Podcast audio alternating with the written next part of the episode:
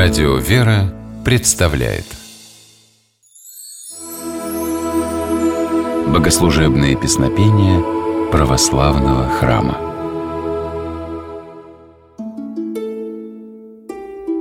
Здравствуйте! С вами Федор Тарасов. Господь, решая изменить ход истории, подчас не вмешивается в нее напрямую, а посылает избранных им людей. Так произошло, например, когда Бог захотел освободить евреев из египетского плена. Он призвал Моисея, которому и поручил вывести избранный народ из Египта. Впоследствии на Моисея была возложена еще одна, более важная миссия – сообщить людям 10 заповедей закона Божьего. Значение десяти заповедей сложно переоценить. Они стали основанием для религии и культуры Древнего Израиля – на них же ориентированы принципы современного законодательства, защищающего права и свободы человека. Однако, при всей своей значительности, 10 заповедей и Ветхий Завет в целом имеют существенную особенность. Они ориентируются почти исключительно на справедливость, то есть закон, и почти ничего не говорят о любви, благодати. Такую особенность верно подмечает святой Иоанн Дамаскин в составленном им произведении под названием «Догматик». Этот тип песнопения излагает вероучительные особенности православной церкви. Сегодня в качестве примера мы разберем догматик второго гласа, особой мелодии, распева. Одно из восьми подобных произведений святого Иоанна Дамаскина, комментирует священник Антоний Борисов. Церковнославянский текст догматика звучит так «Прииди сень законная, благодати пришедши, як уже Бог купина не сгораша опаляема, так у дева родила Иси, дева прибыла Иси. Вместо столпа огненного – праведное воссия солнце. Вместо Моисея Христос – спасение душ наших. Послушаем этот текст в переводе иеромонаха Амвросия Тимрота. «Прошла тень закона, когда благодать явилась, ибо как не сгорал терновый куст, объятый пламенем, так ты, дева, родила, и девой осталась. Вместо столпа огненного воссияло солнце правды, вместо Моисея Христос, спасение душ наших. В молитвословии упоминается сразу несколько важных событий из эпохи Ветхого Завета. Иоанн Дамаскин говорит нам о призвании Моисея, увидевшего горевший и не сгоравший терновый куст.